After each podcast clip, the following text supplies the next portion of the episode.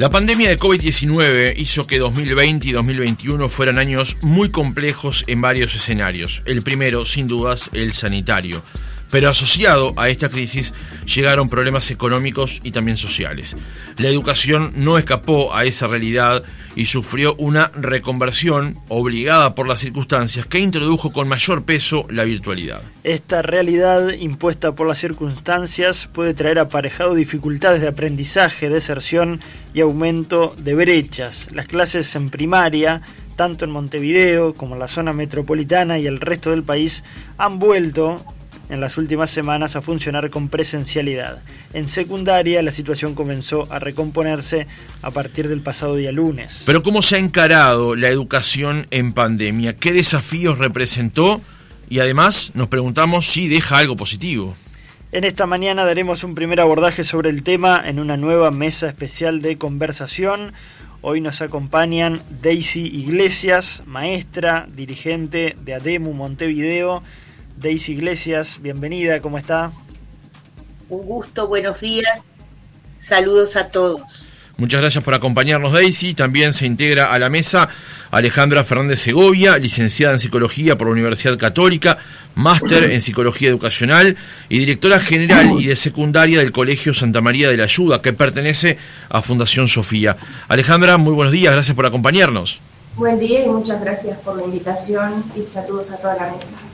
Gracias por estar con nosotros. Se integra también a esta mesa de conversación Juan Gavito Soboli, consejero del CODICEN de la NEP, doctor en Derecho y Ciencias Sociales. Gavito, bienvenido, ¿cómo está?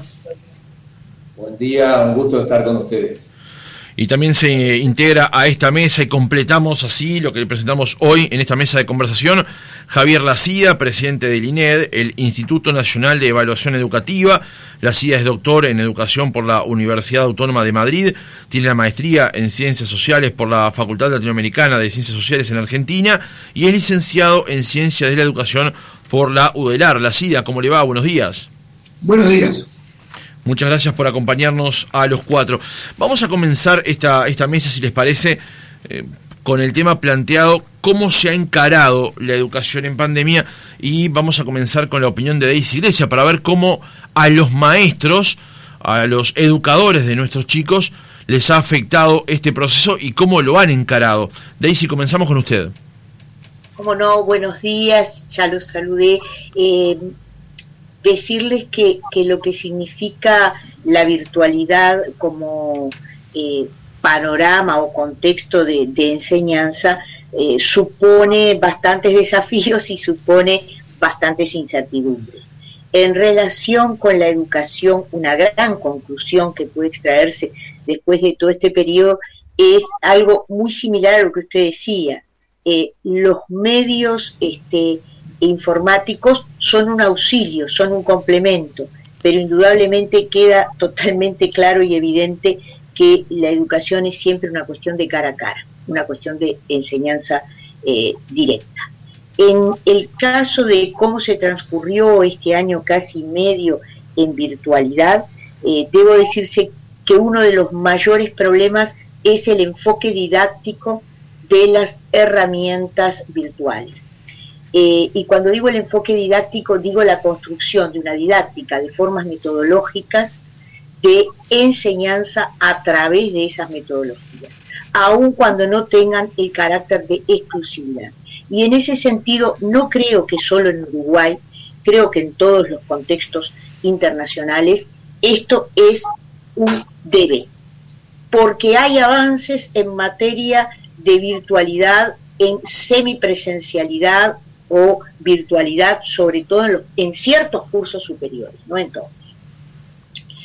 Pero en lo que se refiere a la educación eh, inicial, primaria, eh, básica, a nivel de secundaria, eh, no lo hay. Y creo que también se ha mirado mucho desde expertos o desde la ciudadanía o desde el periodismo a la situación de la educación en el nivel, diríamos, de los niños y los adolescentes. Pero hay un nivel sumamente preocupante, creo que hay que mirarlo hoy, que son todas aquellas profesiones que requerían prácticas y que requerían manejo práctico para su titulación, que no lo han tenido casi por dos años. Y eso es un problema eh, que es mucho más acuciante que el de la niñez. ¿Por qué? Porque está egresando con su titulación de acuerdo a otras reglas y porque hay todo un conocimiento que no se pudo este, elaborar. Y por otra parte, simplemente una nota, eh, los medios este, virtuales han generado, y creo que eso no cabe duda a ninguno de los que está aquí, ni de los que está escuchando, ni de los que está, no está escuchando tampoco, y también este, han generado una revolución en las comunicaciones. Pero esta revolución en las comunicaciones y en los contactos tiene dos facetas. Una, la faceta de su buen uso, la faceta de la buena difusión, y otra, la problemática eh, muchas veces del anonimato en las producciones, de la falta de certeza científica, de la falta de certeza en cuanto a la calidad de lo que circula y ese segundo aspecto es un aspecto que también debe preocupar de la, a la educación de aquí en más, cómo formar personas que puedan discriminar, discernir y usar apropiadamente estas herramientas aún en su vida personal. Bien, eh, ese fue el primer aporte entonces de Iglesias. Queremos conocer la visión de Gavito desde las autoridades del CODICEN, eh, cómo ha sido este año y medio o casi dos años desafiantes en ese sentido, en el tema de la educación. ¿Cuáles fueron las dificultades más grandes que se encontraron?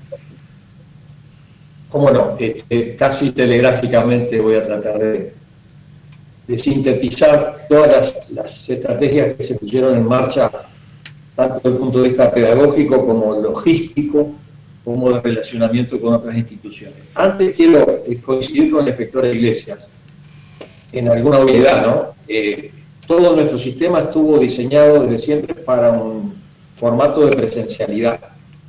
Y lamentablemente, ahora no es lo que dijo Daisy, sino lo que yo agrego, no, no hemos tenido la constancia en la continuidad institucional para habernos preparado en el tránsito hacia el uso de las nuevas tecnologías o la educación a, distancia a través de la informática o las plataformas. Yo quiero recordar que en la ley de presupuesto del año 1990 ya incluimos partidas para informática e inglés en primaria. Si eso se hubiera seguido trabajando, 30 años después nos hubiera agarrado un poco mejor. Como digo eso, digo también que tuvimos a favor la existencia del plan Ceibal, sobre todo para el caso de primaria. Y ahí empiezo un poquito a, a detallar los cambios o los esfuerzos que se hicieron. Ceibal había tenido un desarrollo bastante autónomo, o diría yo, separado de lo que eran los objetivos de ANEP. Y en esta administración se hizo un esfuerzo para que confluyeran esos objetivos. Y entonces creo que la, todas las gráficas que ustedes ya conocen del uso de las plataformas de Ceibal están demostrando que ahora se está trabajando conjuntamente. Repaso entonces, desde el punto de vista logístico o, o de funcionamiento, lo primero fue la aprobación de protocolos sanitarios. No había existido hasta ahora la necesidad de que hubiera protocolos sanitarios. Y hubo que diseñarlos y acordarlos, están acordados con la coordinadora de sindicatos de enseñanza, y se han ido complementando a medida que la situación ha cambiado o que se han constatado este, nuevos enfoques. Por ejemplo, las alfombritas sanitarias al principio eran algo imprescindible, luego la ciencia demostró que no.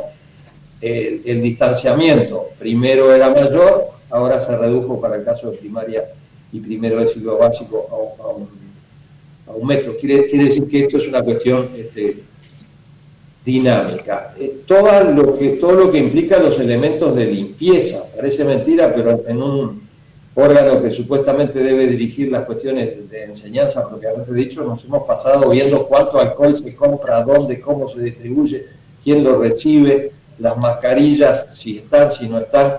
Eso llevó este, mucho tiempo y creo que, salvo algunas excepciones, se satisfizo este, de manera razonable y lo mismo el caso que es muy importante y ha sido crítico de los y las auxiliares de servicio, porque evidentemente algunas ya eran, en algunos casos ya eran insuficientes las dotaciones y a medida que la gente se fue certificando o convalidando, que son dos matices de la misma situación, eh, no había quien atendiera esa, esa situación, entonces hubo que proveer vacantes, más de 300 ya este, llenó primaria en base a listados que estaban ordenados precedentemente, contratado afuera, cooperativas, y hasta se transfirió dinero a la Corporación Nacional para el Desarrollo, que se supone que es para otra cosa, pero que tiene agilidad en los procedimientos licitatorios y, y, ha estado contratando empresas o cooperativas.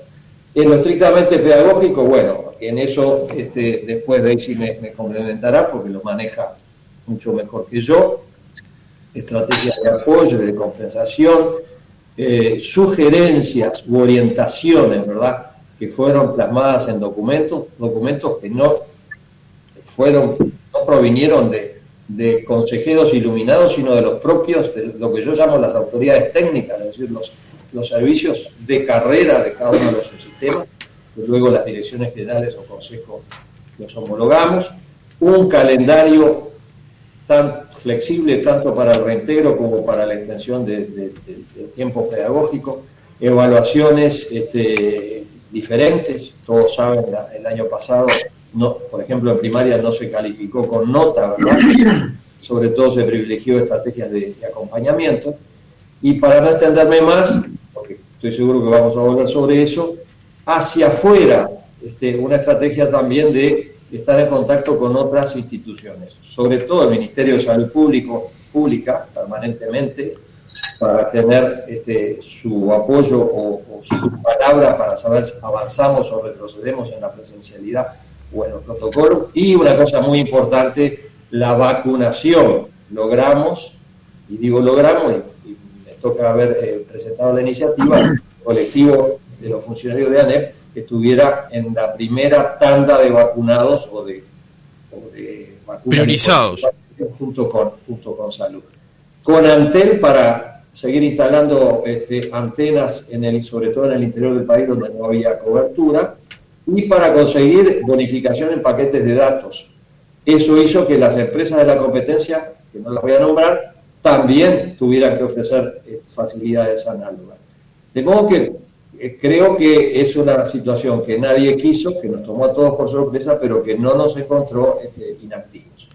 Y finalmente quiero hacer una referencia algo que decía Daisy con mucha razón, que siempre nos fijamos en la escuela o en el liceo o en los primeros años de las escuelas técnicas, este, y, está bien que nos fijemos en todos los niveles, pero esos muchachos tienen posibilidad de recuperar a lo largo de su, de su trayecto o trayectoria educativa, pero las, formaciones profesionales, ¿verdad? Y, este, las, que, las que son habilitantes para determinada este, profesión que requiere de práctica son las que se han visto más afectadas. Eso lo ha reconocido el director general de la UTU. Y digo de paso que en el nivel terciario, fuera de ANEP, metiéndome un poco en casa ajena, esto es más grave, porque si mañana a mí me va a juzgar este, un juez que su carrera de abogacía la terminó más o menos, o me va a operar un médico que no pudo tener la suficiente práctica, o va a construir un edificio un arquitecto o un ingeniero que eso yo creo que es más grave y la sociedad no le ha puesto el énfasis. No, hemos visto ningún colectivo de familias organizadas o de estudiantes organizados por este, la, falta de presencialidad. La UDELAR recién ahora tímidamente en algunas áreas, me parece muy bien, está volviendo. Y ahí hay una diferencia entre los dos este, grandes sistemas de, la educación pública. Por ahora es lo que quería decir para no bien. la palabra. Vamos a preguntarle en unos minutos nada más a Javier Lacía, en su calidad de presidente del INED, cómo fue la evaluación del año pasado, porque fue el primer dato relevante que discutieron puertas adentro de INED, era si se evaluaba, y finalmente el informe Aristas así lo hizo. Pero antes, vamos a preguntarle a Alejandra Fernández en su doble condición, no solamente como directora del colegio en general, sino como de secundaria, porque también hay una afectación en lo que tiene que ver con el trabajo con los chicos ya en ese nivel y además también en su doble condición, decíamos, de psicóloga, para ver cómo ha afectado el relacionamiento y los procesos de aprendizaje en una etapa tan especial, tan fermental de la educación. Alejandra, su primera reflexión con respecto al tema. Sí, sí. Si yo me pongo a pensar, como que se dividiría en dos, digamos, eh, esta pandemia, lo que vamos de pandemia. Este, en este año y medio, eh, yo creo que el año pasado nos, nos dedicamos como a aprender, a adaptarnos, muchos este, de, los, de los profesores o de los docentes en general se tuvieron que familiarizar con, con, las distintas plataformas, con las distintas técnicas, lo que decía Daisy, este, cómo adaptar la didáctica de, de un salón a una pantalla, este, aprender cosas sencillas como desde compartir pantalla en, una plataforma que vos tuvieras en el, colegio o en, la escuela, hasta eh, cómo dar, este, cómo tener el control y el dominio del grupo, eh, cómo acercarme al chico o a, la chica que tiene dificultades específicas de aprendizaje, cómo acercar el aula y también al docente y, te, y poder tener un intercambio. Pero para eso contábamos el año pasado, si ustedes recuerdan, con que todos nos tuvimos que aislar de, de alguna forma con nuestros hijos este, y no, iba, no había tanta movilidad como este año. Este año sucedió que cuando eh, se decretó la, la, virtualidad de la educación, muchos de los papás que el año pasado habían podido estar en casa este, tenían que seguir saliendo a trabajar. Y eso hizo también que tuvieran que tomar un rol, por ejemplo, más este, protagónico, de repente los abuelos, que eran los que los cuidaban, y que eh, obviamente la brecha este, a nivel de, todas las plataformas y de lo que fuere se notó. Eh, nosotros tuvimos en, en, algún caso alguna experiencia o varias, sobre todo en primaria, que los abuelos, eh, cuando eran los niños muy chiquitos, a veces le, les tuvimos que enseñar a cómo conectarse, etcétera. Entonces, voy a hacer como esa, esa este, discriminación de lo que fue la, virtualidad del año pasado con esto. Obviamente, todo tiene su contracara, ¿no? Este año los docentes, yo siento que tenían un bagaje de aprendizaje con respecto a eso que el año pasado no pasaba. Y creo que eso se capitalizó y muy bien e hizo que el, el, la calidad de lo que se le daba a los chicos fuera muy superior. Y también que los, los chiquilines se adaptaron este, de otra manera. Ahora, ¿qué me pasa en este año con respecto al año pasado? Si yo lo comparo, hay una, una gran fatiga pandémica, este, y ahí me, perdón, me disculpan, pero me sale la psicóloga, y, y yo siento que es para todos lados eso. Es del lado de los papás, es del lado este, de los chicos y es del lado de los docentes. Eh, siempre hablamos, y yo soy la primera que pongo, eh, cuando uno dice, bueno, cuáles fueron o cuáles son, porque estamos todavía los grandes héroes o los grandes protagonistas de esta pandemia, ¿no?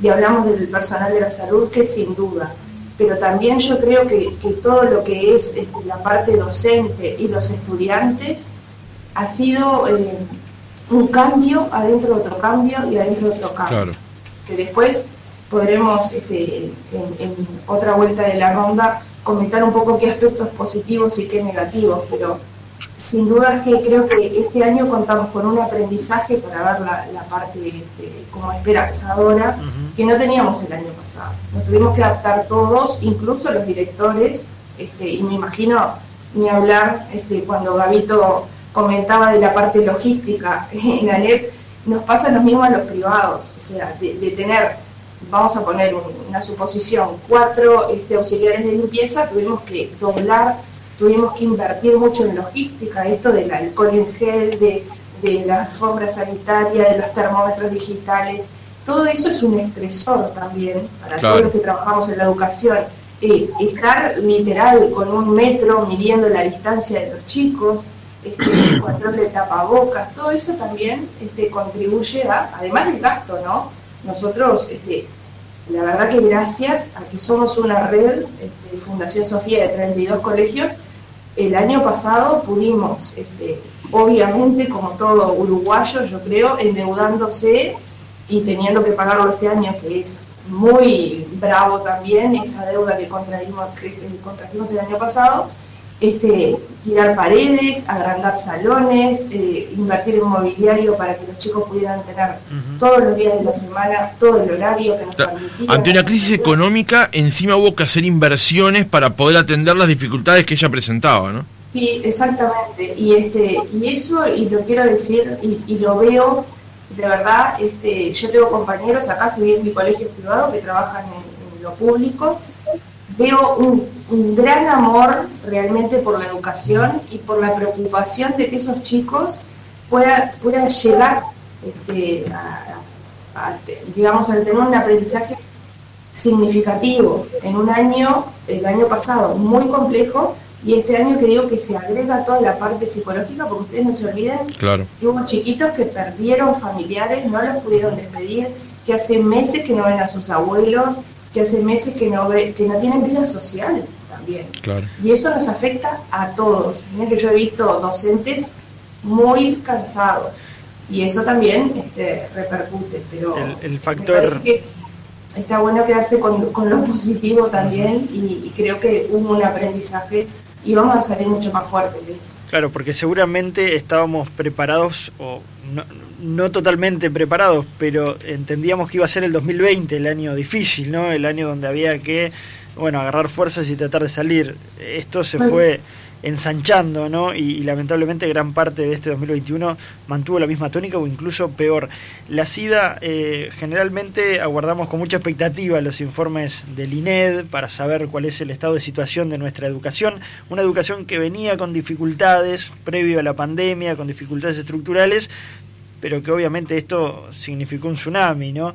Eh, ¿cómo, ¿Cómo se evalúa en una situación tan atípica, tan anormal y ¿Cuáles son los principales datos? ¿Cómo está la educación uruguaya al día de hoy con todo este panorama? Primero que, eh, contesto a la pregunta que planteaban hoy, este, por, fue un acierto, los hechos demuestran que fue un acierto haber evaluado eh, el año pasado, en diciembre. Este, tuvimos suerte, porque fue en el periodo ventana ese en que se reiniciaron las clases, pues volvieron a interrumpirse. Este, este, fue un acierto igual que en varias partes del mundo, en donde eh, el criterio que tuvimos, que, compartimos con la NEP, que también, y con los docentes que nos dieron una mano imprescindible para poder hacer la evaluación, que fue justamente en una situación crítica hay que no aflojar en la búsqueda de información y la evaluación de lo que está pasando. Esto fue una decisión que se tomó en Uruguay y en muchísimos otros países que se siguió evaluando aún en este contexto crítico. El resultado del año pasado en primaria, en lengua y matemáticas, que es donde la NEP decidió, yo creo que también con mucho acierto, poner la prioridad, es que globalmente no se ven deterioros con respecto a la medición anterior del INED de aristas que había sido en el 2017. Pero con dos aclaraciones. La situación anterior de 2017 no era buena, era en términos generales mediocre y mala para los estudiantes de ingresos más bajos. Y la inequidad aumentó un poquito, pero aumentó. Y estamos hablando solo de primaria y, de esos aprendizajes. Todavía no tenemos evaluación, y vamos a recién el año que viene, de educación media, porque lamentablemente el Uruguay es un país que evalúa poco los aprendizajes comparado con lo que se evalúa en, el resto del mundo con evaluaciones de este tipo, externas, independientes. Eh, la, otra característica de la inequidad y lo otro de lo que tenemos datos es el problema de continuidad en la media que no fue grave en primaria, este, aunque hubo un, cierto problema concentrado, un cierto crecimiento del deterioro del vínculo educativo durante el 2020, concentrado también en los sectores de ingresos más bajos, este, pero en la media tenemos datos de que el problema ya era crítico y se agravó. Eh, y, lo otro, que tenemos datos es de lo que planteaba muy bien eh, Daisy, Juan, Alejandra, el tema de las percepciones. Esto ha sido un esfuerzo, esto se ha logrado y estos buenos resultados se han logrado. O sea, había, eh, hubo capacidad de aferrarse a un salvavidas, después voy a decir cuáles fueron esos salvavidas, porque se hizo un esfuerzo gigantesco de parte de los niños y de los adolescentes de parte de, las familias, que, hay que valorar enormemente, y de parte de los docentes, y bueno, y, el conjunto de, medidas de las que hablaba Juan Gavito de las autoridades. Este, yo creo, Alejandra Fernández decía muy bien, hay que ver la, o sea que yo también quiero decir, hemos logrado buenos resultados en primaria, pero merced a un esfuerzo enorme que uno no puede decir que quedarse contento con los buenos resultados. Primero son resultados de estancamiento con respecto a resultados malos, claro, no son resultados de deterioro, que muchos esperaban. Esa, fue la buena noticia. O sea, haber pasado el tsunami sin deteriorar aún más de lo que ya estaba, digamos. Sí, aunque deteriorando un poquito la equidad. En primaria, en matemática y el DEN. Probablemente en otras áreas haya habido deterioro, y, probablemente, y en media no sabe. ¿ah? Pero yo quiero un, último comentario breve sobre algo que planteó Alejandra Fernández. Esto nos deja más fuertes. Nosotros identificamos dos fortalezas en el sistema a partir de esto. Una, una mejora enorme de la articulación y la coordinación, a la que hacía mención Juan Gavito, especialmente entre el, gobierno, el sistema educativo, CONICEN, las direcciones generales y el CEIBAL y los recursos tecnológicos. Este, y después la propia capacidad que tenía el Uruguay con las tecnologías. No hay que identificar desde nuestro punto de vista las tecnologías con, con la pandemia. Alguien decía muy bien hace unos días, la, pandemia ha sido el peor promotor de, las tecnologías. Claro. ha sido un, promotor acelerado, pero a las piñas, en, donde la gente ha tenido que recurrir a eso obligado. Sí, de prepo. E, entonces, ahí yo voy al tema de los desafíos. El desafío que tenemos es la educación híbrida y combinada y el trabajo híbrido y combinado en cualquier campo, en la docencia y en todos los campos, es un desafío. Entonces, esto nos hizo avanzar rápido y a los empujones en, la buena dirección. Y eso es un desafío en el, cual yo creo que deja capacidades instaladas. Hoy este, todo el mundo es usuario Ceibal. Menos del 10% era usuario, del Ceibal en, en el año 2019. Eso es, es, un avance. Y es un avance que yo creo que capaz que no, va, no se va a mantener cuando se vaya la pandemia en los, en los mismos niveles, pero seguro, y tenemos que hacer esfuerzo todos, que tampoco va a retroceder a los niveles del 2019. O sea que yo veo, la, la, porque a veces yo quisiera romper la idea de pandemia igual tecnologías de la comunicación. Las tecnologías de la información y la comunicación, el plan Ceibal, fueron el salva, uno de los salvavidas para salir de la situación. Hay que convertirlo en un bote para seguir con la metáfora. Bien, vamos ahora con intervenciones más breves, eh, porque tenemos por lo menos dos consultas más para plantearles, por lo menos de las que, de las que preparé. Cuando estábamos hablando y eh, Alejandra mencionaba el término cansancio, todo lo que nos estamos viendo a través del MIT, todos asentimos, ¿no? Estamos todos, los docentes, eh, la materia institucional del manejo educativo y también su evaluación están cansados. Hay cansancio en los docentes, cansancio en los alumnos y cansancio en los padres. ¿Cómo han transitado ese cansancio, Daisy? Perdón, que no estaba. No, me parece muy interesante todas las intervenciones y creo que ustedes deberían continuar con, con esta mesa o con otra más adelante porque están todos los temas sobre la mesa. Eh, nosotros le hemos llamado agobio y, este agobio tiene dos partes. Yo voy a ir a la situación material que exponía el doctor eh, Gavito. Hubo acciones por parte de la administración, pero en el año 20 hubo 20.000 celulares personales al servicio del sistema, que es una vía material. Yo me podía haber negado, ¿verdad?, usar mi celular para un video, ¿eh? gastando datos. Eso del uso del recurso personal con su socialización material tiene una enorme importancia, porque en el 21 ya no fueron los celulares. Hubo que transformar, por el avance en el manejo de los medios, las casas en aulas y tuvimos que discutir hasta cómo se transforma una casa en aula, porque o venía el hijo de la compañera o tenía detrás distractores eh, o había otras interferencias. Esos son los aprendizajes didácticos a los que me refiero. Aún de cómo hacer un video y te agobia profesionalmente.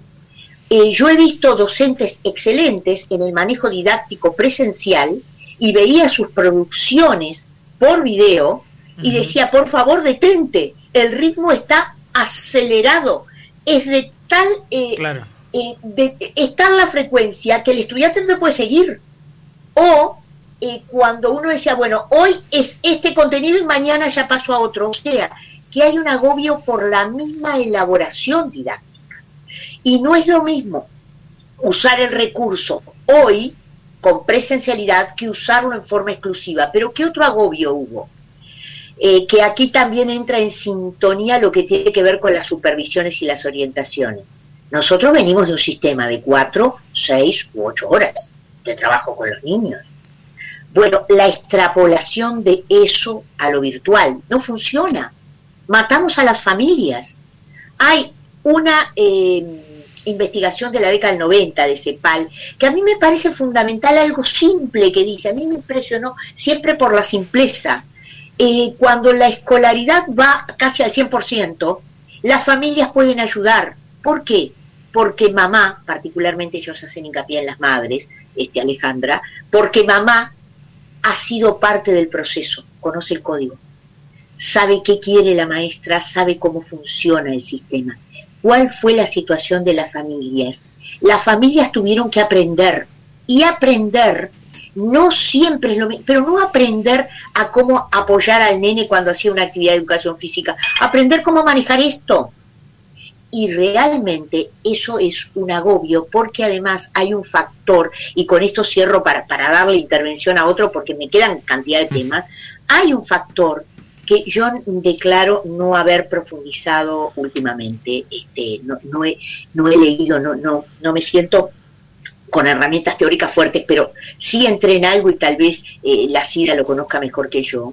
En Europa se comenzó a estudiar el estrés que te genera lo virtual eh, hemos salido de reuniones como estas, que son fantásticas, porque esto antes tenías que desplazarte, ir ahora, es práctico, acotado, pero el agobio del cambio de las pautas de comunicación, lo que tiene que ver con el movimiento corporal, lo que tiene que ver con las relaciones personales que nos caracteriza, lo sabrá mejor Alejandra, está cortado por esto. Yo aquí tengo un interlocutor plano, y eso ya de por sí genera agobio. Ahora, ustedes imagínense, el interlocutor plano con un niño de 6 años, de 4 años, o en un campo en el que yo trabajo, que es el campo de las personas con discapacidad. ¿eh? Imagínense cómo eh, medio con esto, con un alumno que tiene el derecho a la educación con TEA y otros malos entendidos. Cuando se suspendió eh, la presencialidad, nosotros insistíamos no se ha cortado la obligatoriedad de la educación. La educación sigue siendo obligatoria. Lo que se cortó es una forma y sin embargo ahí hubo algunos ruidos de comunicación que eh, no nos este, ayudaron mucho. La educación era obligatoria, lo que pasa que la forma al modificarse generaba desazón. ¿Ustedes saben que hay papás que se conectaban a las nueve de la noche porque volvían de su trabajo? Y la administración tal vez no esté preparada para eso, porque exigía un horario que era el horario diurno. Y las maestras nos decían, no, no, mira, yo de día no, ah, yo tengo que hablar de noche, si el padre no está. Claro, y si yo lo necesito, necesito a la familia. Todas estas cosas creo que, bueno, soy muy superficial en lo que digo, le pido disculpas, pero el tiempo apremia, eso, eso no cambia nunca. pero, es, es interesante algunas cuestiones que, por ejemplo, yo desconocía, esto de los 20.000 celulares propios, claro, que es la herramienta con la que se contaba. Eh, en ese sentido, quiero también escuchar a, a Gavito, ¿no?, sobre el cansancio, el agobio y, cómo de alguna manera la educación se va a reformular en base a todo lo que se ha generado entre lo bueno y lo malo para que estas cosas que parecen detalles, bueno, no, no, no pasen eh, de forma desapercibida, ¿no? Cómo no. Eh, primero, coincidir totalmente con, con, Alejandra y con Daisy sobre el cansancio o agobio, bueno, el grado se lo pone cada quien Y agrego, agrego una nota más, que como ocurre siempre cuando hay personas detrás, esto se hace más injusto en la medida en que aquel docente que es responsable desde el punto de vista profesional y humano, sufre más ese agobio todavía porque se siente obligado a dar respuestas a cualquier hora, en todo momento. A su vez los chiquilines, cuando le agarran la mano al sistema, son más exigentes y uno no los va a dejar sin respuesta. Y entonces este, eso realmente genera situaciones injustas. Nosotros este, hemos reconocido públicamente y agradecido el rol que han tenido los, los docentes, lo quiero ratificar ahora, no tanto por el uso de los datos propios, sino por esta entrega.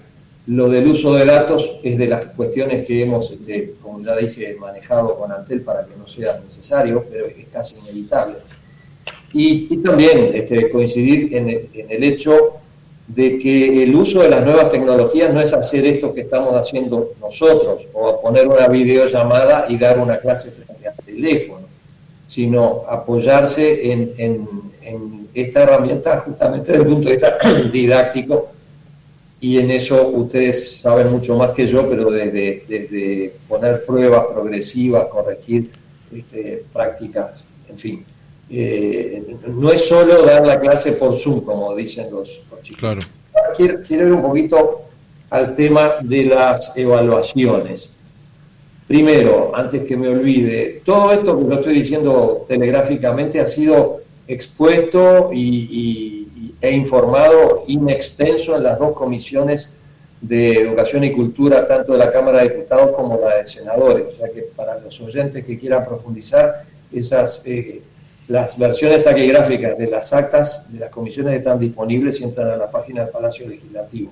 Y ahí hay mucho más información cuantitativa y cualitativa. Sobre la ventaja de la, de la evaluación, no tengo más remedio que volver a ser autorreferencial. A mí me tocó participar en la CODE, la Comisión de Debate Educativo, que precedió al Congreso, que a su vez precedió a la actual ley estaba en discusión, no se admitía el concepto de evaluación. A mí me tocó proponerlo para la agenda, no estuvo, era el maestro Miguel Soler, muy respetado, recientemente fallecido, que, que coordinaba esa comisión. Por suerte apareció, no sé por virtud de quién, si del Poder Ejecutivo de entonces, en el proyecto de ley y se transformó en ley y así nace el INER que hoy integra este Javier Lacida. Nosotros somos de la línea de abrirnos constantemente a la evaluación, por eso autorizamos, autorizamos y pagamos parte de su costo la evaluación del año pasado y nos dio ese resultado que Javier ya, eh, detalló. Pero también se hizo encuestas por la propia NES, que muchos medios han tomado y han divulgado en estos días. Y ahí creo que lo que sí yo pediría a los que saben es ayudar a interpretar, porque la gente dice, el 60% solamente se tuvo este resultado exitoso a través de una conexión por plataforma. Bueno, hay que explicarle a la gente que las plataformas no son la única forma de contacto, hay de la vieja forma física y, y, y cara a cara, que donde se podía, sobre todo al interior se hacía, hasta el uso, aunque, fue, aunque no sea perfecto, de, la, de las tecnologías, el WhatsApp, por ejemplo, que no es plataforma Seibar, pero también es una manera esencial. Eso por un lado. Y por otro lado, cuando se, se comparan este 40 o 60 o 80%, se lo compara con un 100 ideal. Y en la época de la presencialidad tampoco teníamos un 100% de éxito, uh -huh. digamos, en los aprendizajes. También hay desvinculación, también hay fracaso, es una forma fea de decirlo, pero para que se entienda. O sea, eh, de modo que cuando hagamos las comparaciones, hagámosla en, no en relación a un ideal que nunca era alcanzado, sino lo que era el promedio. Y eso me parece bien que este, INED lo ha hecho en relación a, en este caso de, de matemática y lengua, en relación a, a, los logros de promedio, digamos, de otras épocas. Por ahora es lo que quería decir. Bien, volviendo al tema del cansancio y del agobio, término que sumó uh, Daisy, lo, lo, lo comentabas recién Alejandra, que era no solamente en los chicos, no solamente en los docentes, sino también en las familias. Y ese ha sido todo el proceso que han tenido que trabajar, ¿no? Sobre ese agobio en todas las partes, ese cansancio en todas las partes, ¿no? Sí, exacto. Este, me, me impresionaba cómo yo dije la palabra fatiga ustedes sumaron la palabra cansancio, Daisy decía agobio, y todos los matices que hay entre esas tres palabras y algunas más que se nos pueden ocurrir, ¿no? Eh, aparece mucho lo que se llama el síndrome de quemado también, docentes que, les bajan las defensas, que se enferman, que no de, en este caso de COVID, sino de, este producto del estrés, trastornos gastrointestinales, dolores de cabeza, contracturas, eh, toda esa serie de este conjunto de síntomas, digamos, que tienen que ver con un agotamiento que no solamente pasa con lo físico, porque de repente nuestra tarea es estar sentados en, virtualidad frente a una pantalla muchas horas y no hay un desgaste físico, este, de decir, bueno, salí a caminar 60 cuadras o tuve que ir y venir a, tantos lugares. Tal vez es todo lo contrario, es eh, de, estar tan acelerado y vivir cuántos docentes trabajan en, secundaria nomás, en cuatro o cinco lugares en la semana y tener que quedarse quietos en su casa. este, esto que decían de la fatiga también tiene que ver con lo que decía Juan Pablo. Este, nosotros no estábamos, no, no los habíamos programado mentalmente, si se me permite la expresión, para decir, bueno, mi paciencia se programó y se tiene que terminar en diciembre de esto. Y nos fuimos de vacaciones pensando que el 2021, bueno, el año que viene va a ser, y el año que viene, y se nos vino esto, que en realidad fue la primera ola en Uruguay, la primera real ola este, de la pandemia, de los casos, y quedamos como en pausa y no entendíamos mucho. Y este descoloque que, nos pasó a todos, este, también le pasó a las familias, como decías tú. ¿Por qué? Porque voy a ir a, a un punto específico. Los chicos que tienen dificultad de aprendizaje, en un año común, digamos, normal, tienen su en el mejor de los casos tienen sus tratamientos, tienen su psicopedagogo, su psicomotricista, su fonoaudiólogo, su psicólogo. Todo eso se cortó muchas veces o se hizo a nivel virtual en el mejor de los casos, pero los papás pasaron a ser protagonistas, porque tuvieron que muchas veces acompañar esta tarea del docente este, con la dificultad de aprendizaje de sus hijos que lo tuvieron que tocar, si se quiere, por primera vez como totales protagonistas, porque estaba como si, se permite la expresión, como tercerizado, o era el docente, o era el especialista, o era... Y tenían esa experiencia como micro en hacer los deberes con ellos, supónganse. Pero ahora tenían que estar todo el tiempo, también hacer de mediadores, de puentes, de acercar. Entonces, esa fatiga se trasladó a todos, a los docentes.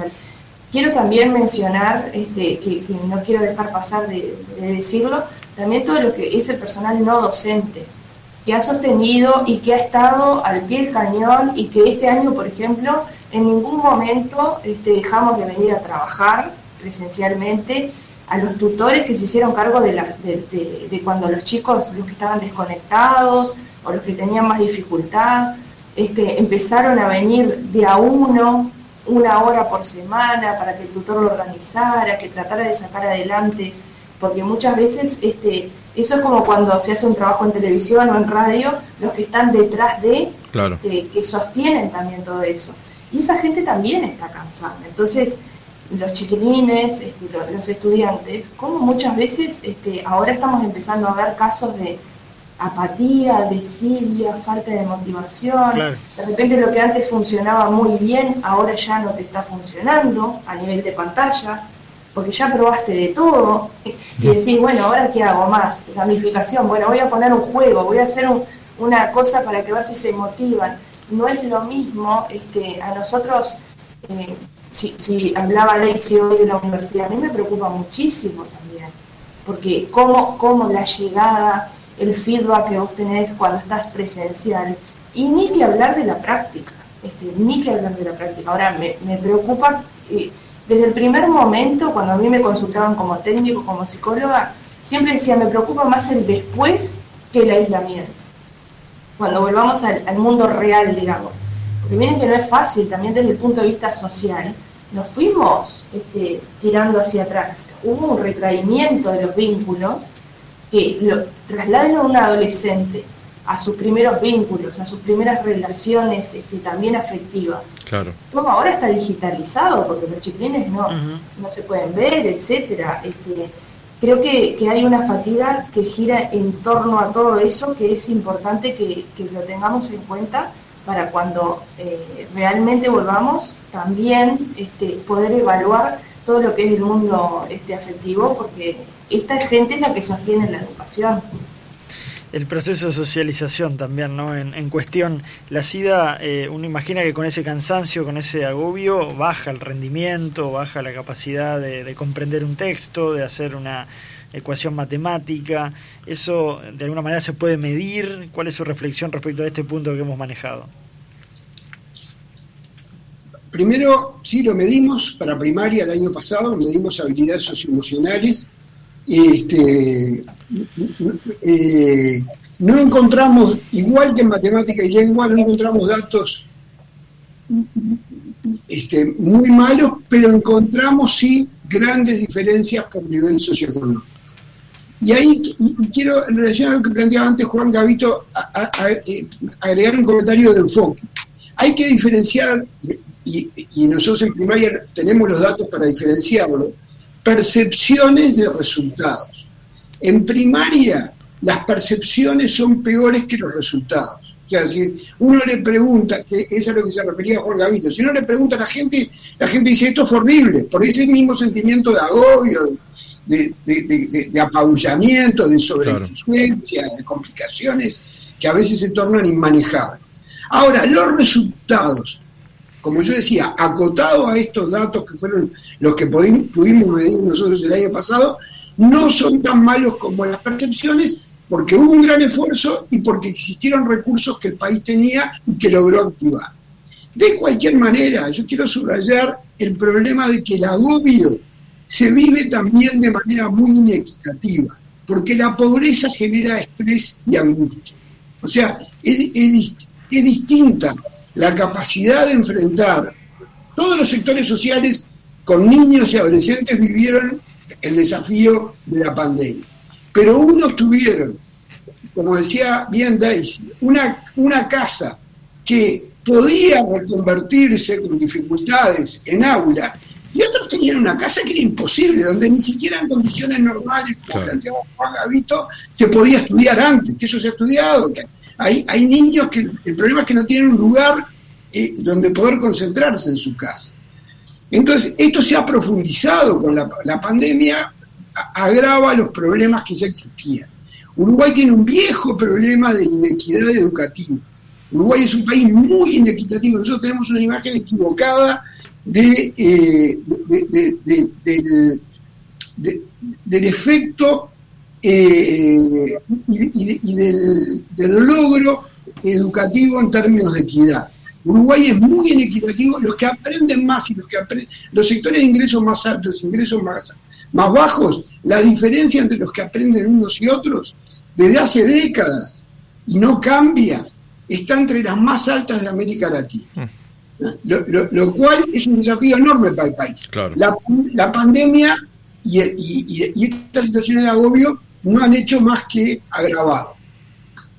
Bien, vamos a requerirles una reflexión final a cada uno de nuestros invitados porque tenemos que terminar puntualmente a las 11, no tenemos más de 30 segundos para, para cada uno, pero le quería pedir en particular a Daisy y a Alejandra eh, su reflexión final comenzando desde este punto de vista.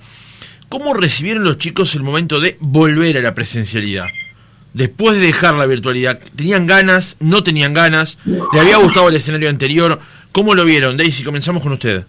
Los niños son fantásticos, así que volvieron con enorme alegría, con una enorme dificultad, creo que a Alejandra le pasará lo mismo, para controlar ningún protocolo, porque además son niños, se tocan, se mueven, van y vienen, así que lo recibieron este, fantásticamente. Eh, como reflexión final sobre eh, la brecha educativa que planteaba la SIDA, eh, me parece que sobre eso, y, quedará pendiente, hay que discutir los grados también de porcentaje de llegada de la educación a todos los estratos sociales. Por ejemplo, yo estaba leyendo un material francés últimamente, de un connotado francés, hace días que las recomendaciones que da para los docentes son a, nosotros nos sorprenden porque parecen retrotraernos en el tiempo. Es un connotado pedagogo contemporáneo, libre de toda sospecha este, habla hasta de las formas de hablar. ¿Y por qué? Y señor, porque en la situación de Francia ha entrado un fenómeno que es el migrante, que ha modificado las pautas educativas. Entonces también hay que mirar, eh, tal vez sea muy atrevida la CIDE, pero dígame qué grado de escolarización tiene usted, qué nivel de llegada a toda la población, porque en Uruguay hay una cosa que sí es clásica desde tiempo atrás, la educación ha sido universal. Puede haber factores que sí o que no, pero ha sido universal en su tramo básico. Bueno, eh, los índices de escolaridad así lo demuestran. Que hoy se hable de que la relación democracia-educación ya no se entiende como acceso, sino como oportunidades de aprender, es un cambio en la discusión pedagógica, lema que comenzó a partir del 70 del siglo pasado, no antes. A la escuela, desde tiempo atrás, van todos. El problema que puso sobre la mesa la discusión pedagógica del 60-70 es si van todos, pero de esos todos cuántos se apropian del conocimiento y ahí entró esta variable de las diferencias de componente social que en muchos lugares hoy está surgiendo como tema. Se acaba de abrir un debate allí, ¿no? Ni que hablar, ni que hablar. Total, total. Totalmente. Queda para la próxima, Alejandra, eh, también tu reflexión final. Sí, cortito. Este, lo que preguntaban, eh, los chicos tenían ganas de, verse y esto que decía Daisy, ¿no? La, nuestra supervisión porque tienen ganas de abrazarse, de tocarse, de contacto físico. Se abrazan con los ojos. A mí me gustaría que ustedes vinieran a un patio de, de un liceo para que vean lo que es el lenguaje este no verbal en este tiempo, ¿no? Eh, hay gente que, como a mí, por ejemplo, que soy muy expresiva con mi cara, me viene muy bien el barbijo porque disimulo algo. los ojos te hablan igual y a ellos les pasa lo mismo.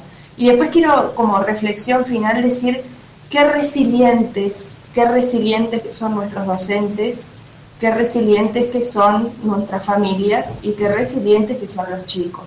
Sin duda que este, en mayor o menor medida, esto es como un accidente de tránsito. Este, algo te vas a llevar, o es un rasponcito, o algunos chocaron de frente, o otro fue un pinchazo, alguna consecuencia te va a quedar, pero qué bueno que de eso podamos tener un aprendizaje este, significativo para nuestra vida, más allá de lo que es la educación, eh, no olvidarnos de que nosotros somos un servicio psicosocial y que en todas las esferas en algún punto tenemos que estar muy atentos este, los, que, los que trabajamos, este, que tenemos ese, ese beneficio, ese prodigio, esa, esa alegría de trabajar este, con estos chicos que todos los días nos regalan eh, su vida y, estar en contacto con tanta gente, de estar atentos a ver esas consecuencias también, porque son unos, la verdad que son unos grandes resilientes de toda esta historia. Javier Lacía, perdón. Decime. No, no, no, le interrumpí justo para darle paso a la CIA, porque cuando hacía de la teoría del accidente, este, apoyaba esa, esa mención, la CIA, su reflexión final. Yo, una convocatoria al tema y al desafío de, las tecnologías de información, a capitalizar todo lo que hubo que aprender a, hacer, eh, todas las capacidades que se desarrollaron durante este periodo. Y un comentario a cuenta del próximo debate la educación en Uruguay no es universal porque es obligatoria hasta sexto de secundaria, resulta que no terminan un tercio, no terminan tercero de secundaria, e, ese tercio es más, incluye a, adolescentes no pobres, y menos de la mitad termina bachillerato. Y hoy, a principios del siglo XXI, además de que todos necesitamos manejar las TIC, para trabajar, todos necesitamos también saber leer y escribir. Y hay niños que están terminando, por más que terminen y, este, sexto año con edad o como sea, terminan, creo que lo, sabemos, lo hemos verificado en el INED, sin ni siquiera saber leer y escribir adecuadamente. Está el debate, veo a Daisy con muchas ganas de responder, pero lamentablemente queda para el próximo. Son conceptos de universalidad diferentes queda Daisy, está, está buenísimo el tema realmente y vamos a proponer una, nueva mesa en ese sentido. Juan Gavito, estamos en el cierre, eh, también de manera telegráfica una reflexión final. Bien, sobre los aspectos socioemocionales hay un documento específico. Yo les dije que se habían emitido documentos con orientaciones y sugerencias pedagógicas. Hay uno específico para esto, está disponible también en la página de ANEP. Sobre el uso de las tecnologías, indudablemente hay que seguir en ellas, este, hasta, hasta por una cuestión generacional e inercial. Si nosotros no conducimos ese tránsito hacia el buen uso de las tecnologías, van a ser mal utilizadas de cualquier manera. Hay que sacarle el jugo en el sentido eh, positivo.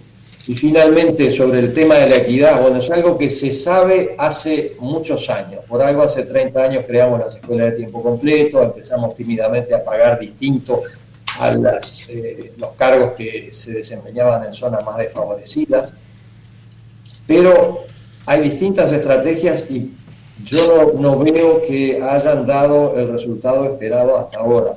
Les tiro otra para otro debate otro día. Tenemos 14.000 presos, más 14.000 personas que están cumpliendo penas alternativas a la privación de libertad.